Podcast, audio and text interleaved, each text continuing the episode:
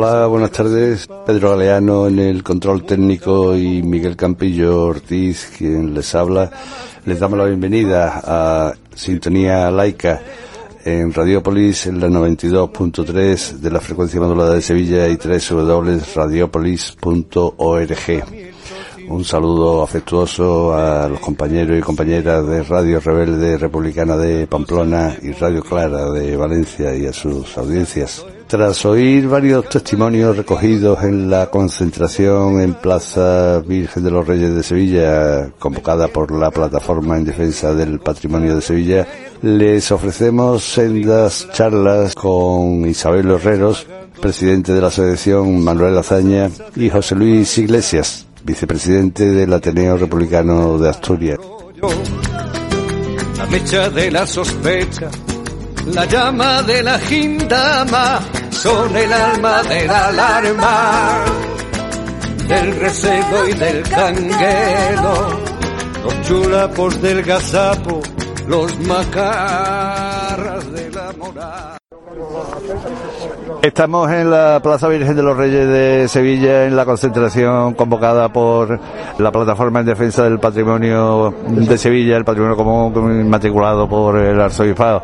Y tenemos a uno de los miembros de la plataforma, eh, Fermín Novo. Eh, ¿Qué valoración haces del acto?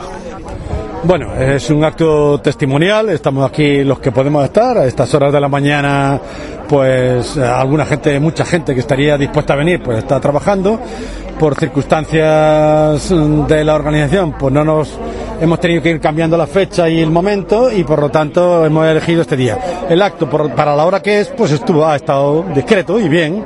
Hemos conseguido transmitir nuestro mensaje y sobre todo hemos, creemos que esto, pues los medios de comunicación le, eh, tendrá cierta, cierta repercusión. Estamos también con unos miembros del Ateneo Republicano de, Andalucía, Juan Valencia. Eh, ¿qué, ¿Qué te ha parecido el acto? Yo creo que ha estado muy bien, ha habido una buena representación ciudadana de la ciudadanía que quiere expresar su indignación por lo que es el mayor atropello al patrimonio público de la historia de España, como son las inmatriculaciones. Y yo creo que deberían de estar hasta muy contentos hasta los creyentes, porque estamos diciendo aquel mandamiento de no robarás. Así que ya está bien y lo que yo espero es que el gobierno con valentía, con decisión, derogue esas inmatriculaciones, las haga nulas. Igual que se han hecho, se pueden deshacer. Muchas gracias, Juan. Estamos aquí en la Plaza Virgen de los Reyes y estamos con Matilde Durán, de que es miembro vocal de la asociación Benvaso. Eh, profesores para la difusión y protección del patrimonio un nombre larguito lo, lo, conocemos con Benvaso, ¿verdad?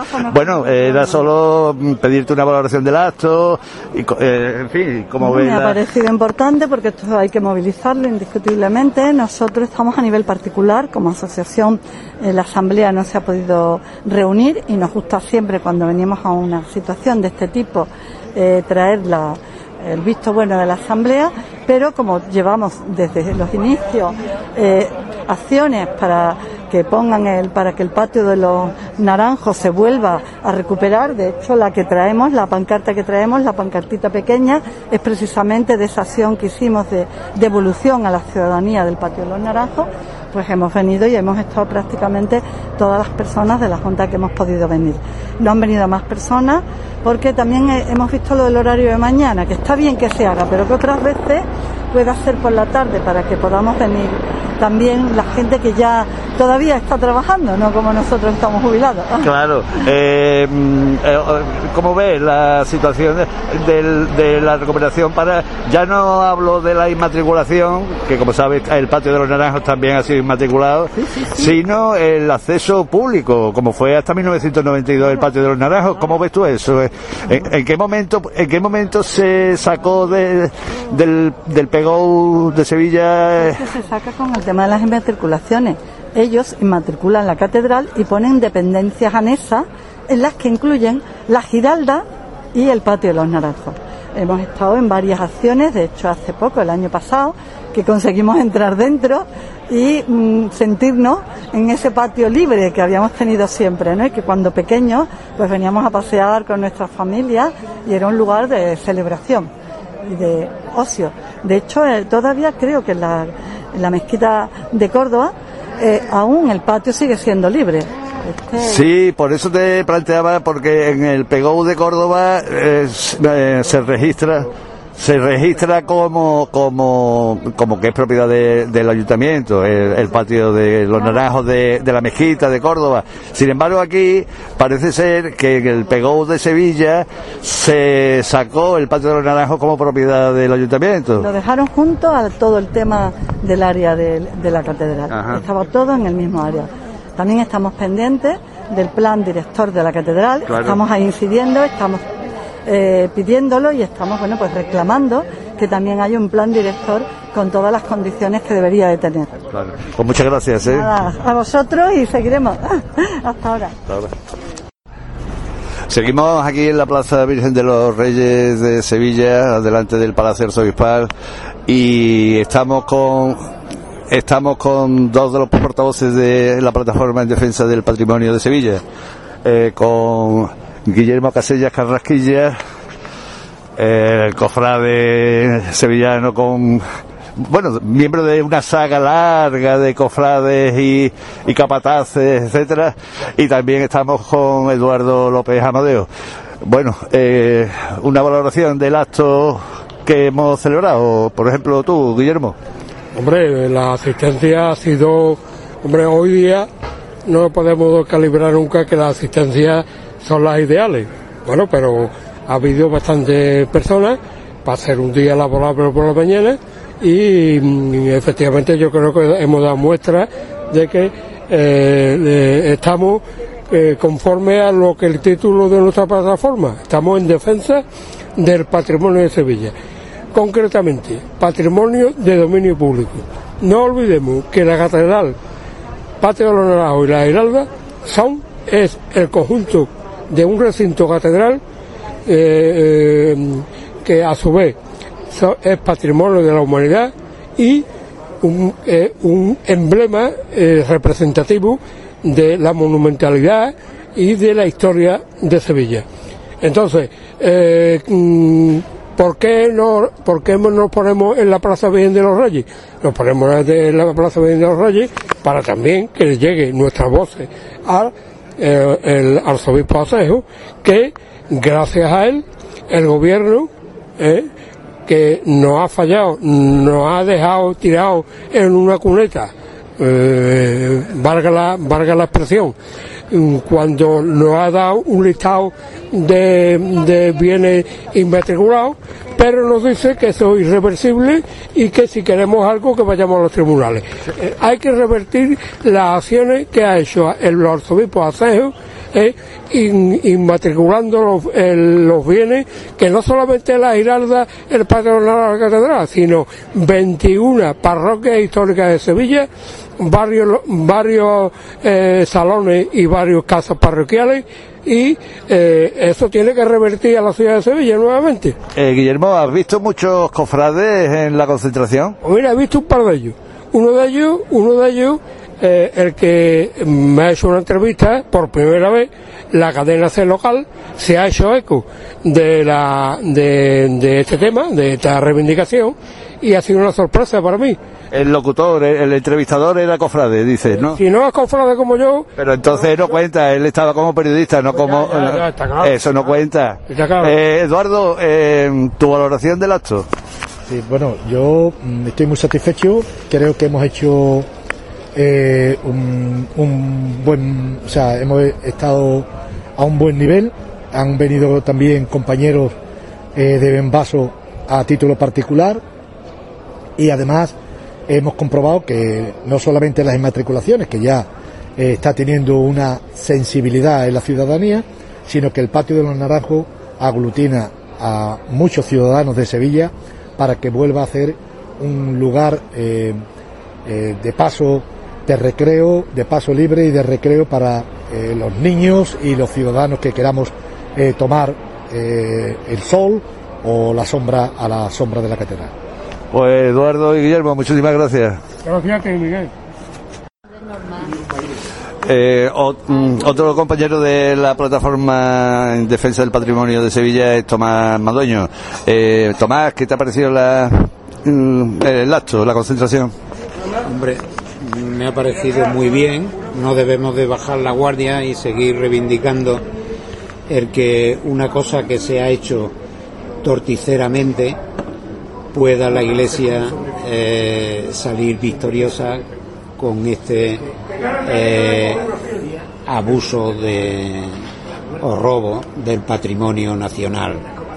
Ya no solamente el andaluz y del sevillano, sino el patrimonio nacional que debe tener. Y, lo peor es el consentimiento, que, que se lo consientan, ¿no?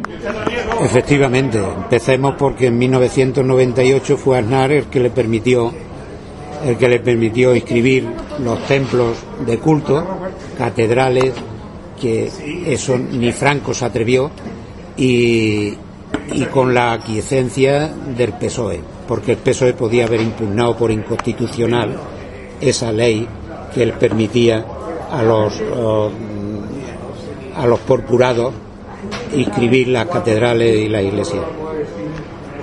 Muchas gracias. Estamos eh, al habla con Isabelo Herreros, es escritor, periodista, miembro del consejo de redacción de la revista Mongolia, la parte seria de la revista.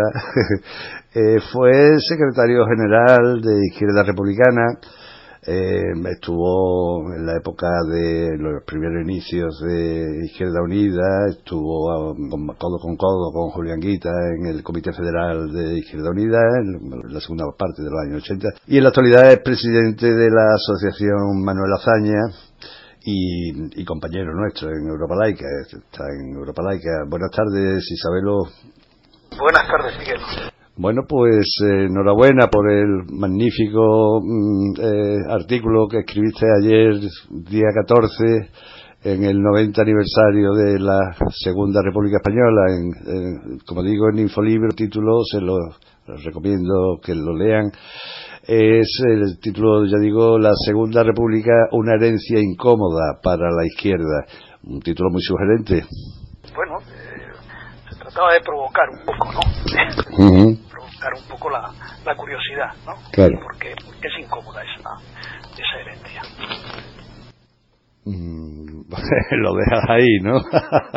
bueno. Sí, bueno, ahora, lo. Vale, si te parece, mm, adelanta un poco, aunque acabemos hablando de las inmatriculaciones, que sé que vas por ahí, entre otros aspectos, pero, o bueno, si te parece, mira, eh, me ha gustado mucho, eh, empiezas al comienzo del, del artículo, eh, uno de los párrafos iniciales, eh, pones aquella frase que es famosa, ante los periodistas tras, el, creo que fue el 13 de, de, abril de 1931, pues los periodistas le preguntan al entonces presidente del gobierno, el almirante Juan Bautista Aznar, por cierto, tío abuelo de José María Aznar, que se iba a ver crisis de gobierno y él dijo, ¿qué más crisis quieren ustedes que la de un país que se acuesta monárquico y amanece republicano? ¿No? Sí, eh, bueno, eso, eso ha quedado para la historia, la verdad hay que reconocerle eh, cierto, ingenio político, ¿no? Mm. Pero el, yo creo que España no es que se levantase republicana, España ya era republicana. Y, era republicana eh, eh, bueno, pues, pues, por un cúmulo de, circunstancias históricas, como era pues el, cansancio ya, el agotamiento mm. del régimen de la, de la restauración, las continuas, a pesar de, que, en fin, España era un país pues eh, muy atrasado, con un porcentaje de casi la mitad de la población analfabeta, pero en particular todo lo que era la, burguesía, la pequeña burguesía ilustrada de las, de las pequeñas y grandes ciudades, eh, pues eh, se habían ido ensanchando pues ese, ese riachuelo eh, liberal del que hablaba Zaña mm. y la, gente estaba muy muy cansada ya pues de tanta corrupción además veníamos de, una dictadura nada menos que, casi ocho años de, mm. suspensión de, incluso las pocas libertades que había en el régimen fin, del partidismo aquel de la,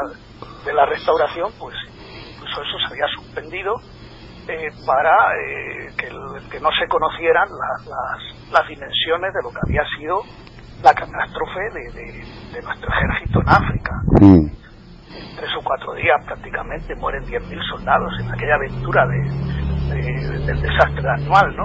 Mm. donde había tenido pues una implicación importantísima Alfonso XIII, porque además en todo esto de, del protectorado de Marruecos, pues como siempre, los Borbones, ¿no? Él tenía allí sus intereses en la compañía de, minas del Rif, como en otros eh, asuntos se conocía ya, pues, eh, en fin, los capitales que, que, tenía la, familia real fuera, fuera de España, eh, todos los negocios, las comisiones, que, en fin, esto parece que se repite. Sí, claro, es una cosa de familia, parece. sí, parece que es de familia, las comisiones que se llevaba por todo, su papel durante la, Primera Guerra Mundial, precisamente con, con la venta de, en fin, de, suministros a, ambos bandos, desde que se batían en, en las, en fin, en, los campos de, Europa. Y, bueno, pues había un cansancio ya tremendo y además de la, esa ausencia de, de, todo tipo de libertades, la persecución de, de, los sindicalistas, eh, en fin, y luego un país pues que vivía, eh, en fin, pasándolo mal, los trabajadores, los campesinos, eh, era la España de los caciques, y, y bueno, pues eso que yo creo que vivían de espaldas a la realidad, porque además, bueno, pues quiere que le salven de nuevo la... Le, salven el culo hablando en, en plata. el trono, el trono, vamos a dejarlo en el trono. Dejamos en el trono, ¿no? En el trono precisamente los, partidos liberal y conservador, en fin, bueno, eh, la vieja política, a los que él despreciaba además, porque los había eh, orillado, eran partidos que estaban en ese momento ya desde al hilo de 1930, no se sabía ni quién era el presidente o, los dirigentes del Partido Liberal, del Partido Conservador, etcétera, y, bueno, pues eh, se plantea como vuelta a la normalidad después de, en fin, de, la dimisión que se produce. Eh, primero, eh, a principios de 1930, de, Miguel Primo de Rivera, que pasó a la llamada dicta blanda de, Berenguer, mm. Berenguer, y, bueno, pues, eh, en fin, como intento, intento de salvar la monarquía, convocan unas elecciones municipales como paso previo para ir, volver a la normalidad pero eh, esas elecciones municipales se convirtieron en un plebiscito. Mm. plebiscito y, bueno, pues la derrota de, las candidaturas monárquicas fue aplastante. Incluso en feudos muy monárquicos como el de, Romanones en Guadalajara, pues perdieron estrepitosamente, en fin, bueno, y eh, se da paso, no, no, no queda otra que eh, en fin, eh, abdicar, en fin, o marcharse y se le combina que se marche de España y, el pueblo español se convierte en dueño de sus destinos por primera vez en la, en la historia, con una revolución cívica democrática que, que fue un, eh, yo creo que un, ejemplo para, para, para, todo el mundo. O sea, se, miró como, como, en fin, no se rompió ni un cristal. Fue una, mm. eh, una lección de de mayoría de edad. El pueblo español pues eh, ha dado muestras a lo largo de la historia, eh, también cuando hay una clase, cuando hay unos dirigentes, eh, en fin, comprometidos con, con los cambios, que era lo que en ese momento se, se ventilaba con los, cambios que necesitaba España, la modernización, en fin, en definitiva la República, mm. pues el pueblo español respondió. Y bueno, pues ese momento ilusionante que, en fin, que, está asociado, ese, y ha quedado acuñado para la historia el régimen del 14 de abril por esa explosión de, ciudadana, de, alegría, de, libertad, mm. en fin, y, se da paso, pues a, se inicia pues un, eh, un proceso eh, político y bueno, pues desde el primer día efectivamente, como hemos comentado en otras ocasiones, el, el principal... Eh, agente cohesionador de, la, de las derechas y de la extrema, de la extrema derecha y de la, y de la violencia en la Iglesia Católica. no lo acepta desde el primer momento y conspira eh, desde el 14 de abril para acabar con, con, la, con la República. Mm. Eh, bueno, pues eh, trata hablaba también en el artículo de decir que no se esperó a la, a la elaboración de la Constitución. O sea, eh, fue en cuestión de días se dictaron una serie de normas, decretos para acabar con el Estado confesional. Y, bueno, pues eh, a los pocos días, pues, pues en fin, se dictaron eh, normas para que los cargos políticos no acudiesen, tanto que, cargos políticos, a ningún acto religioso, por supuesto, las, Fuerzas Armadas, la Guardia Civil, etcétera, pues, pues también les son de, aplicación esas, esas prohibiciones. También, efectivamente, pues se acaban con los privilegios en cuestión de, eh, en cuestión de, en fin, de, impuestos eh, para la Iglesia y, también pues inicia pues todo un proceso de secularización de, nuestro país hasta llegar luego pues, en, el debate constitucional al artículo 26 de la Constitución que consagra esa, eh, esa en fin la separación iglesia-estado, exactamente, pero eso ya eso ya en octubre en octubre del 31, pero como tú muy bien dices, siendo el gobierno provisional eh, eh, y tal, toma esas medidas de laicidad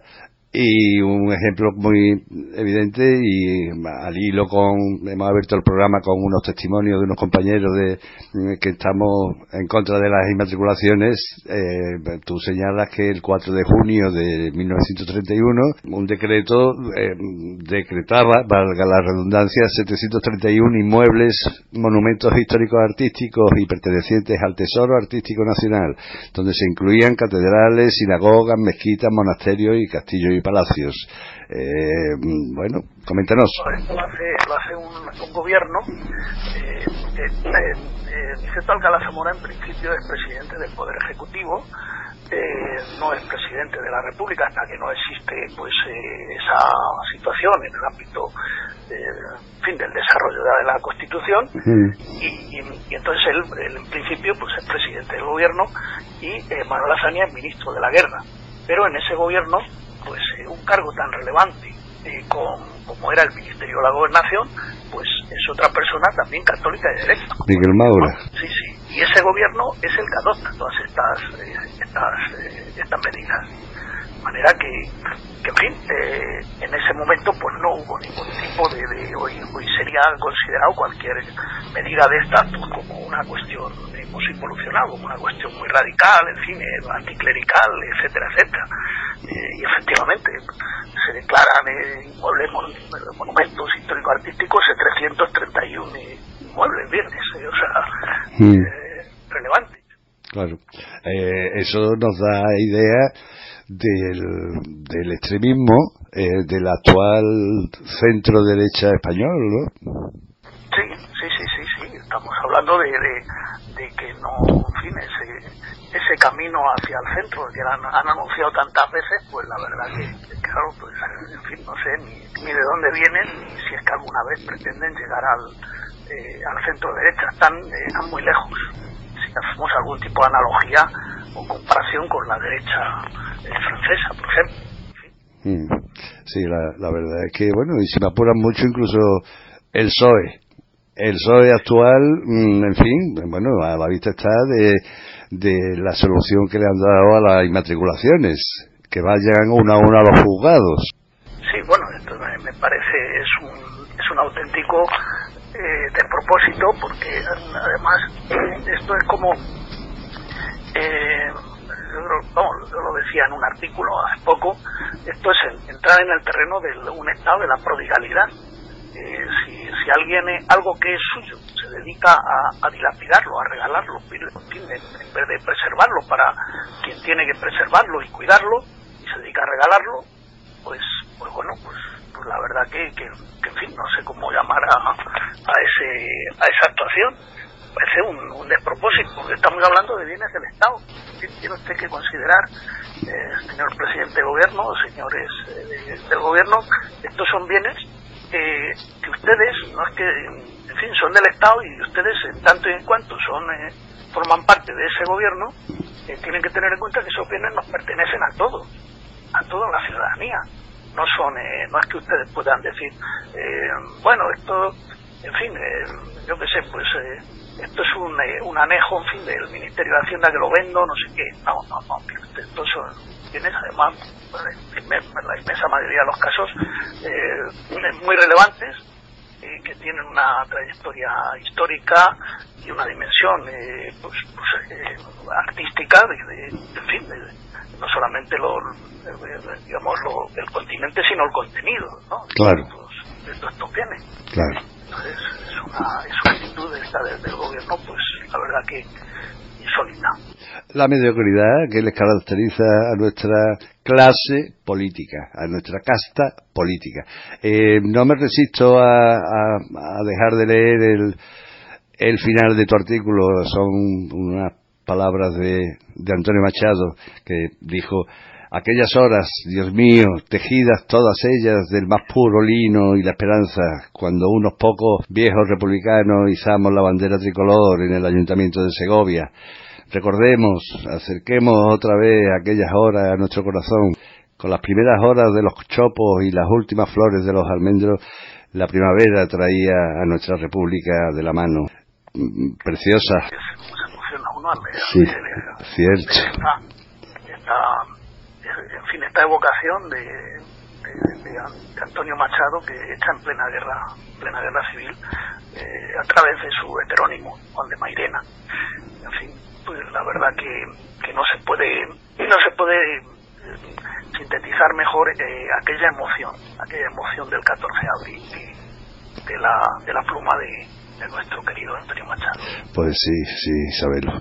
Eh, ya les insisto, les recomiendo encarecidamente que, que, vayan a Infolibre, Infolibre del 14 de abril, y lean eh, La Segunda República, una herencia incómoda para la izquierda, de Isabel Herrero.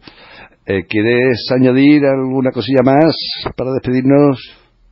Pues eh, nada más, mucha salud y, República.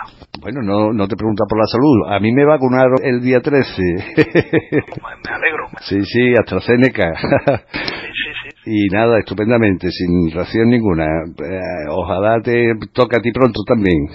Eso, eso espero. Un abrazo grande, compañero. Un abrazo fuerte. Hasta pronto.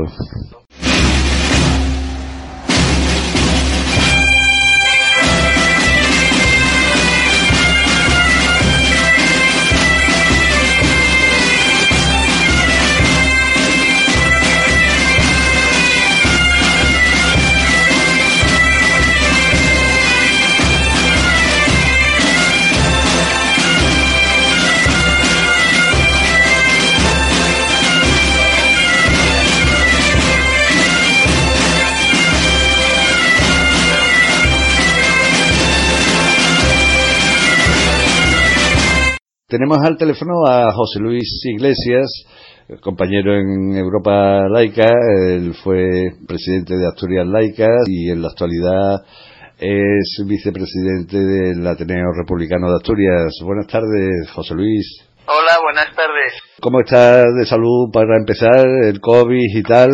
Bueno, ¿Te han pues, vacunado ya? No, todavía no me han llamado a vacunarme, ah. no. Yo creo que, que nos van a tener que poner dos vacunas, una contra el COVID y otra contra el aburrimiento, porque esto ya no hay quien lo aguante. Es una cosa. Llevamos ya más de un año con la mascarilla, los Sí. confinamientos, en fin, el aislamiento social, bueno, esto pesa mucho ya. ¿eh? Sí, sí que es verdad. A mí me tocó, el martes me vacuné yo con AstraZeneca. Yo lo que, lo que me extraña, lo que me extraña es que eh, en España haya todavía tanta un índice todavía tan alto porque aquí tenemos el tenemos la mejor de las vacunas contra el COVID la banderita rojigualda con eso bueno, yo no sé, no sé, no sé qué, qué base científica tendrá eso, pero bueno, te lo respeto. Como te no, no, aquí la ciencia, aquí la ciencia no interesa, que piensen otros. La ciencia en este país es cosa de rojos y comunistas, hombre. Sí, ¿no? Vaya por Dios.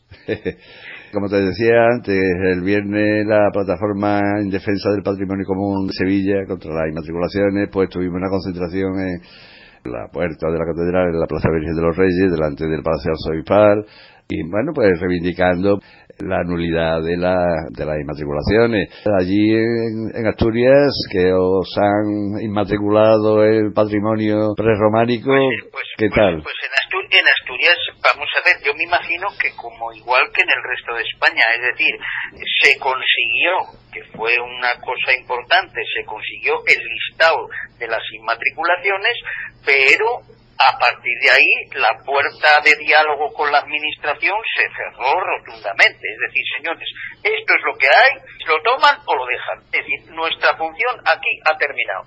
Y nosotros en Asturias tenemos unas cuantas cosas pendientes. ¿eh? No solamente la recuperación de lo que fue el patrimonio histórico, es que hay, hay muchas que se han hecho, incluso con sus propias leyes, hay muchas que se han hecho inmatriculaciones irregulares totalmente. Claro, lo que, lo que no es de recibo es, ah, bueno, pues si se han hecho irregularmente, aquellos que se consideren con derecho de propiedad que recurran. Oiga, no, ¿qué, vamos a abrir en Asturias? ¿Dos mil juicios? ¿Dos mil causas? Eso tiene que ser, la administración pública está para proteger a la ciudadanía de lo que se haya hecho en base a un abuso. Pues claro. Bueno, pues no hay, no hay manera, no hay manera y tenemos otra cuestión pendiente. Es decir, vamos a ver, aquí en Asturias fue el caso de la mentira descarada de los registradores de la propiedad que incluso eh, por petición reiterada del Parlamento Autonómico eh, tuvieron los registradores que mandar una segunda nota de la primera que habían mandado porque la primera que habían mandado ocultaba muchísimos datos. Entonces, por propia petición del Parlamento Autonómico, el Colegio de Registradores, no, perdón, el presidente del Colegio de Registradores tuvo que mandar una segunda nota donde los en la primera habían ocultado muchísimos datos y eso es un delito mm. y eso está pendiente es decir que, que, que se le pida al, registra, al registrador de la propiedad y te envíen datos falsos que lo reconozcan y te manden una segunda nota por petición del Parlamento y que aquí no pase nada pues esto no no es de recibo y todas estas cosas están pendientes y la administración ha cerrado las puertas Aquí los únicos que te reciben son algún que otro partido de la oposición. Mm. ¿eh? Eh, se le preguntan en el Parlamento Autonómico o en las comisiones parlamentarias, se les pregunta y nada, la contestación es ese tema por, nuestra parte está resuelto, no tenemos más que decir. Pero es que además, eh, José Luis, el listado que han ofrecido de esos casi 35.000... Tiene muchas carencias. Es que, es que nos consta que faltan inmatriculaciones que se han hecho. Aquí en Andalucía lo tenemos comprobado. Claro, claro que sí, claro que sí. Y aquí también, en Asturias también. En Asturias seguimos teniendo nosotros datos de, bueno, en concreto de unos pueblos por unas determinadas cuestiones eh, republicanas, en concreto lo de el monumento que queremos levantar al que fuera el último presidente de la República, don José Maldonado, que no lo podemos hacer en el cementerio del pueblo donde descansan los restos, porque el cementerio ese es del arzobispado y se niega que levantemos allí entre una placa, pero es que después los terrenos exteriores al ayuntamiento no podemos averiguar de quién son. El ayuntamiento dice que no sabe de quién son y el registro de la propiedad no contesta y en estas estamos. Y en estas estamos. Y, es un terreno que tenemos otros datos para saber, para sospechar que están inmatriculados, pero en la lista de inmatriculaciones no aparecen. O sea que ahí el tomate continúa ¿eh? ah. y va a continuar por mucho tiempo. Bueno, el tema de allí en Gijón estáis liados con un bueno, estáis liados, quiero decir que hay cierta polémica con, bueno, hay una alcaldesa que es del PSOE y que es del Partido Socialista Obrero Español, con esta persona, con esta mujer, por ahora mm, no me duele prendas decir el nombre completo de su partido, con el resto de dirigentes de ese partido, digo PSOE. Y es laicista, ¿no? Eh, y ahora pues con el patrón, no sé, hay alguna polémica. Cuéntanos vamos, porque yo, yo a Ana, Ana González la conozco bastante, porque, eh, bueno, pues Ana González eh, anteriormente fue aquí en Asturias la, la consejera de Educación, ¿eh? Eh en el gobierno anterior, y bueno, yo tuve alguna relación con ella y ya sacamos una conversación que mantuvimos, sacamos y ella es de convicciones completamente laicas, ¿no? Eh, y luego además es una mujer muy destacada, ha estado siempre participando en los movimientos feministas y bueno, ella va en esa línea, ¿no? Ahora, ella por encima de todo es del Partido Socialista, ¿eh? una persona muy disciplinada, muy cumplidora de... Bueno, pero, pero me parece que es coherente con su ideario, como... Sí, bueno, entonces, eh, esta mujer, indudablemente, una de las primeras cuestiones que cuando llegó al cargo ella dijo que no volvía a las eh, ceremonias religiosas y, y lo ha hecho, lo ha cumplido y luego está acaba de saltar a la opinión pública Izquierda Unida en las últimas elecciones municipales llevaba en su programa que si gobernaban eh, propondrían la aprobación de un reglamento de la laicidad. Y efectivamente, a propuesta de Izquierda Unida, ha llegado el momento en que eh, esto se va a tratar en el ayuntamiento y han planteado una especie de consulta ciudadana a través de la página web del ayuntamiento. Es muy interesante porque y positivo para elaborar el reglamento de la laicidad y aprobarlo se parte del reglamento del primer reglamento que haya aprobado en España que es el reglamento del ayuntamiento de Rivas Vacia Madrid. Efectivamente. Es un, es un buen reglamento y ese es el que se toma como modelo. Entonces, pues bueno, ya, ya sabes eh, lo que pasa. Aquí el laicismo mm, inmediatamente eh, se toma como un ataque a la religión. Mm. Eh, no puede ser de otra manera desde el momento en que indudablemente pues tienen que decir el laicismo para la Iglesia Católica le supone mm, tener que prescindir de una serie de privilegios. Y esa es la cuestión. ¿eh? La cuestión, ellos saben que el laicismo respeta perfectamente sus creencias, aunque no lo digan, porque no eh, ellos ellos tienen que eh, hacer su propaganda diciendo que el laicismo ataca al catolicismo y ataca a las religiones y somos en fin. Sí Lucifer. No, no no se atreven todavía pero en su momento si lo necesitan. Lo dirán que somos los mismos que quemamos las iglesias en el 36 mm. o en el 31 en mayo el 31 bueno es igual son barbaridades auténticas barbaridades. Pero a mí hay una cosa de lo que viene en la prensa de hoy que me gusta mucho y yo creo que le voy a contestar al párroco de la iglesia de San Pedro. Ah, sí, sí. claro, eh, hoy en el periódico viene diciendo que la iglesia no quiere privilegios y quiere ser tratada como los demás ciudadanos. Ah. Estupendo porque precisamente es lo que venimos luchando nosotros. Es decir, estos señores vienen a decirnos que a partir del mes que viene van a pagar el IBI y a renunciar a las inmatriculaciones, ¿no? Pues mm. eso es estupendo, es una noticia estupenda. o de lo contrario, como yo sé que ni piensan pagar el IBI ni piensan renunciar a las matriculaciones, todo eso de que dicen de que no quieren privilegios lo dicen con la boca pequeña. Mm. Lo dicen con la boca pequeña y lo dicen para sus clientes, para sus clientes. Luego dicen, porque vamos a ver, eh, San Pedro, que es la fiesta oficial de, la ciudad Sí, el patrón, sí. Sí, sí. Dicen, San Pedro no es el patrono del ayuntamiento, es el patrono de Gijón. Oiga usted, pero qué trabajo les cuesta a usted entender las cosas.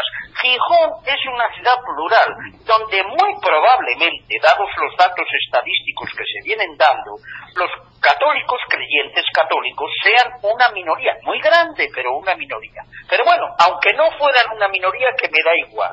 Gijón es una ciudad plural y por lo tanto el patrón de San Pedro será el patrón de los católicos. ¿Qué es eso de decir que es el patrón de Gijón? ¿Cómo que el patrón de Gijón? Desde luego mío y de muchos ciudadanos como yo, no lo es. Será de ustedes. Será de ustedes. Pero no, no, no, no, no, no. Esta gente sigue exactamente igual, porque en la prensa de hoy aparece exactamente el bloque franquista del 36. Es decir, toda la derecha y la iglesia al frente con, la, con el mismo discurso, con el mismo atacamos la religión, atacamos las tradiciones. Tú fíjate, dicen tradiciones cuando esta fiesta fue instaurada por el alcalde Tini Areces y no tiene todavía ni, ni no creo que tenga 20 años de antigüedad, ni mucho menos, que la antigua fiesta era San Andrés. Bueno, pues ya están con la monserga de que, que no respetamos las tradiciones. No, mire usted, lo que no respetamos y queremos terminar con ello es con el abuso y los privilegios que ustedes se traen. Y ustedes no están dispuestos a soltarlo ni por las buenas ni por las malas. Así de claro. pues sí. Así de claro. Y ustedes no quieren pagar impuestos, y ustedes no quieren renunciar a las inmatriculaciones, y ustedes no quieren renunciar al chupeteo que se traen de la administración pública. Es así, lamentablemente es así. Aquí en Sevilla también nos gobierna Juan Espada, que es del PSOE, y bueno, pues en la... no es del mismo partido, o al menos no piensa igual que la, tu alcaldesa de Gijón. Eh, bueno, pues hoy, o sea, ayer, 14 de abril, en los monitores que tienen los autobuses urbanos, donde ponen información cultural de la ciudad, publicidad, etcétera, etcétera, efeméride. Bueno, pues la efeméride de ayer, 14 de abril, bueno, ¿sabes cuál daban? San Benito de Aviñón. 14 de abril, San Benito de Aviñón. Nada de 90 aniversario de la, de la programación de la Segunda República. Eso me parece que no tiene. claro, Benito de Aviñón fue un personaje importantísimo para Sevilla. Bueno. Fue importantísimo San Benito, nada menos que San Benito de Aviñón. ¿Qué es eso de la República y que construyera escuelas y que enseñara a la gente a leer y escribir? No, hombre, no, San Benito de Aviñón, fue importantísimo para Sevilla. Pero ¿cómo, cómo, cómo no vamos a reconocer eso? Y vamos a reconocer a una república que separó la iglesia del Estado, a esos laicos y a esos rojos. No, no, San Benito de Aviñón, San Benito de Aviñón que hizo mucho por, por Sevilla, hizo milagros y todo. No, no, claro, lógico. Somos nosotros las ovejas descarriadas. Vamos a lo serio, porque como digo, hoy es 90 aniversario de la Segunda República Española, tú eres vicepresidente del Ateneo Republicano de Asturias, eh, estamos junto con otros entes y ateneos. Bueno, cuéntanos, eh, un poco de historia de la CREA, la Coordinadora pues Republicana de Entidades y Ateneos. CREA, como su propio nombre indica, creadora republicana de entidades y asociaciones, pues eh, se acaba de fundar. Entonces, bueno, eh, no nos ha dado tiempo porque nos ha cogido el, el, plazo de tiempo era cortísimo, no nos ha dado tiempo ni para organizar una actividad ni una presentación. Entonces, bueno, pues ha sido todo el trabajo de, de ir organizando esta coordinadora que por fin está creada y el Ateneo Republicano de Asturias, que ha sido el promotor de esta coordinadora, pues eh, lógicamente con la aceptación de todos los demás miembros de España que se han unido a esta coordinadora, aceptaron que el, el Ateneo Republicano de Asturias por dos años aceptase la Secretaría Técnica. La Secretaría Técnica es la que tiene que organizar todo el programa de actividades de cara al año venidero y, presentaciones y demás. Y estamos en ellos. Lo que pasa es que, claro, nos ha cogido el 14 de abril con muchas cosas que ya cada Ateneo por su parte tenía organizadas. Yo mismo esta tarde, eh, yo hoy he tenido dos, una, una actividad por la mañana y ahora por la tarde pues eh, aquí en Gijón, en Asturias, todos los años se celebra ante el muro de los fusilados, se celebra un, acto de recuerdo y, acabo casi de venir.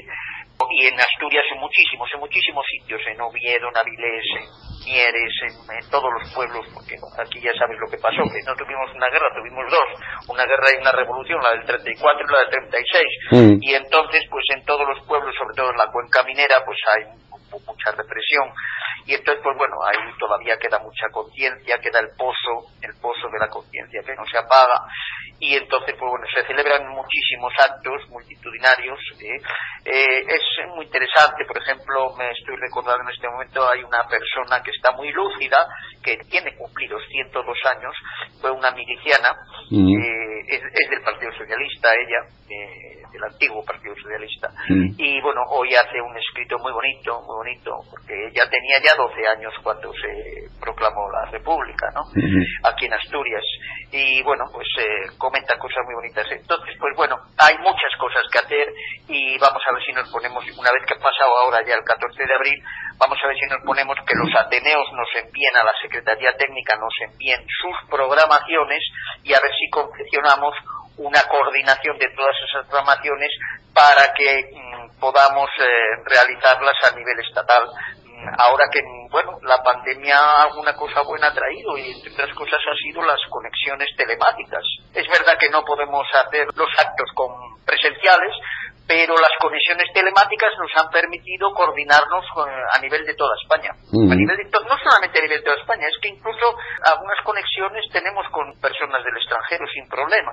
O sea que esto, pues bueno, eh, ha facilitado y yo creo que esto va a ser un Sí, es una herramienta muy... Muy importante, muy importante. Y yo creo que el movimiento republicano necesita esta coordinación y este lanzamiento, ¿eh?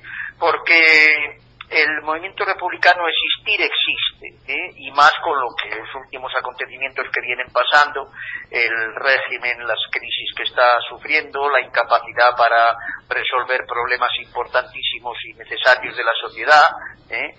yo creo que bueno el neoliberalismo que ha traído el salvaje que ha traído esta esta desatención de los servicios públicos eh, todo esto pues el régimen no lo está resolviendo aparte del de tema de la corrupción y el tema de la, monarquía entonces todo esto yo creo que ha hecho que como respuesta a su vez haya un movimiento republicano el movimiento republicano existir existe pero lo que necesita es organizarse Claro. movimiento republicano. Y yo creo que entramos en esa fase. Entramos en esa fase y esa es la labor que CREA quiere ayudar, no, mm. que, no que va a hacer, porque la tenemos que hacer eh, mucha gente y más, más que CREA. CREA va a ser un granito de arena, pero bueno, que vamos a intentar cumplir esa función de contribuir a organizar al movimiento republicano en el campo que a los ateneos le corresponde, que es en el campo de la cultura, de la educación, del arte, de los valores, de difundir los valores republicanos. ¿eh? en ese campo, en ah. ese campo trabajaremos. Aquí, ya te lo comenté, del, del 6 de mayo al 30 de mayo, ya la teníamos organizada el año pasado, lo que pasa es que con la pandemia hubo que postergarla. Y ahora parece que las circunstancias son mejores, en fin, eh, haremos una una exposición de pintura, performance, la hemos dado en llamar Eres de sangre azul, una pregunta. Era el sangre azul y entonces fue una serie de artistas, de, de, audiovisuales, habrá audiovisuales, habrá algo de teatro, habrá eh, literatura, poesía, música. Entonces en esos días, pues, eh, en la agenda que tenemos. El Ateneo Republicano de Sevilla es uno de los Ateneos Republicanos potentes de España y entonces pues bueno sí sí nos, las actividades no son conocidas. Y lo bueno es eso que se vayan pasando de un lado y de otro y las podamos transmitir. Pues sobre todo claro está las conferencias las podamos transmitir a nivel estatal. Esa es la coordinación que tiene que hacer la secretaría técnica más promover algún acto de por sí a nivel estatal. Ayer precisamente se presentó un libro colectivo donde lo presentaron dos ateneístas del Ateneo Republicano de Andalucía. Paqui Maqueda, muy implicada en el movimiento memorialista, y el, profesor de Derecho Constitucional Joaquín Urias, ambos del, Ateneo Republicano de Andalucía, presentaron un libro que se titula Repúblicas. En, sí, sí, la, claro. carbonería. Hombre, hay, muchos temas, en el tema republicano hay muchos temas pendientes, porque está el tema de centralismo-federalismo. ¿eh?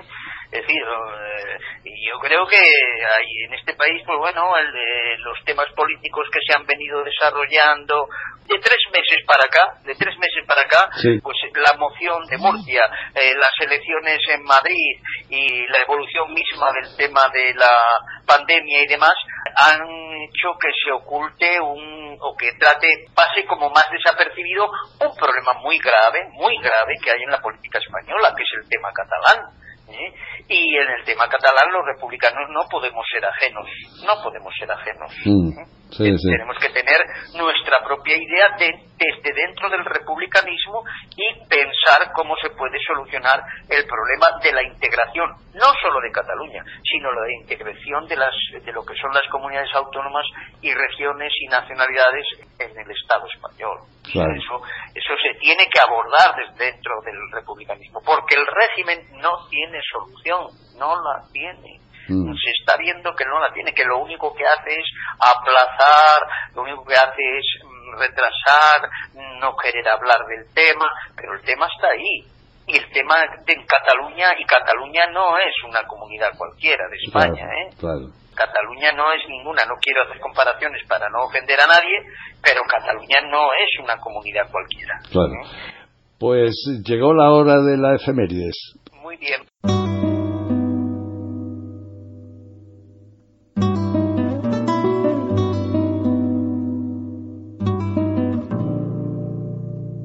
Efemérides.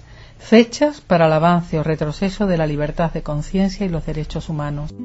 Eh, tal día como hoy, eh, un 15 de abril de 1632, muere en Londres el católico George Calvert, primer barón de Baltimore promotor de la colonia norteamericana de Maryland y autor intelectual del primer ensayo de gobierno laico en el mundo, según dicen.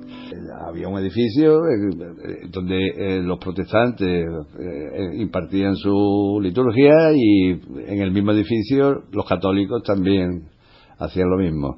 En fin, ¿qué comentario te suscita? Bueno, mm, hay un tema muy de fondo, muy importante eh, en el tema del laicismo contemporáneo. ¿Eh?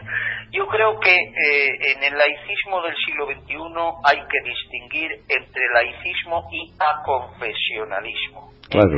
Y, y, en el siglo XVII lo más que se llegó desde el punto de vista de una parte de la ilustración, una parte de la ilustración, fue al aconfesionalismo. Es decir, el tratado de, es decir, las guerras de religión fueron muy cruentas, muy sangrientas y entonces pues eh, se llegó a los, los estados que quisieron sobrevivir a, un estado de guerra civil tuvieron que plantearse eh, pues eh, la tolerancia el, el famoso la aplicación del famoso tratado de la tolerancia del inglés del filósofo inglés John Locke pero eso no es más que aconfesionalismo, porque desde luego eh, sí, en ese, en ese lugar que tú me planteas, que se, toleraban y convivían católicos y, evangélicos, o eh, católicos sí, calvinistas, calvinistas, anglicanos y todos estos,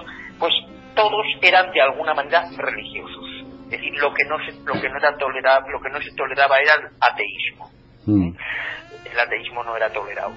Eh, la ilustración eh, sí abordó el tema del ateísmo. Eh. Holbach y Helvetius, pues de alguna manera ellos defienden el, materialismo ateo. Pero la, el aconfesionalismo, es decir, la separación de la Iglesia y el Estado, es es, sí, es posterior. Y, La, libertad de conciencia que plantea el, laicismo del siglo XXI va más allá, va más allá todavía, va más allá. Bueno, ya en el siglo XIX ya se planteaba. Bueno, pero en el siglo XIX eh, en, minorías muy reducidas, porque porque el siglo XIX está muy mediatizado por las luchas sociales del, de las revoluciones sociales, las revoluciones del, proletariado, el marxismo, ¿eh? y la nueva, digamos, la nueva concepción del el laicismo como defensor de la libertad de conciencia, ¿eh? que por lo tanto es mucho más amplia, porque ahí es donde yo me planteo que en esa libertad de conciencia es donde el laicismo entra en conexión con otros movimientos sociales, y como el laicismo ¿eh? le dice, no, no, al feminismo, el laicismo le dice, no, no, tenéis razón en todo aquello y nosotros asumimos la defensa de vuestro movimiento en todo aquello que afecte a la libertad de conciencia. Mm. Y lo mismo le dice a los movimientos eh, sociales, por ejemplo, el movimiento social de la educación, bueno, ese está mucho más evidente. Mm. Es decir, eh, cuestiones que a lo mejor no son tanto relacionadas con la religión, pero sí con la libertad de conciencia. Mm. Ese es el laicismo del siglo XXI. Y en ese sentido el laicismo conecta conecta con, con, todos los, con todos los movimientos y con todas las personas que se vea afectada su libertad de conciencia. Pues José Luis Iglesias, profesor de historia, jubilado eh, y vicepresidente del Ateneo Republicano de Asturias y, socio de Europa Laica, compañero, ha sido un placer, como siempre, charlar contigo. Muchas gracias, muchas gracias. Un abrazo, hasta pronto. Adiós, adiós. Porque el demonio existe en plena pandemia, intentando llevar a cabo investigaciones para vacunas y para curaciones. Nos encontramos con la dolorosísima noticia de que una de las vacunas se fabrica a base de células de fetos abortados. Y eso es ir contra del hombre. Eso es despreciar al hombre mismo. Primero se le mata con aborto y después se manipula para... ¡Ay, qué bueno! Mira qué bien. Tenemos una, una vacuna. No, señor. Tenemos una desgracia más, obra del diablo. Es lo que quiere el diablo. Era el bulo que el pasado junio difundió el arzobispo Cañizares en una homilía. Hace unos días se ha vacunado. Calma, paciencia y reflexión. Hasta el próximo jueves. Sin prisa pero sin pausa, como el calabobo. Desde la más tierna infancia preparan el cebo.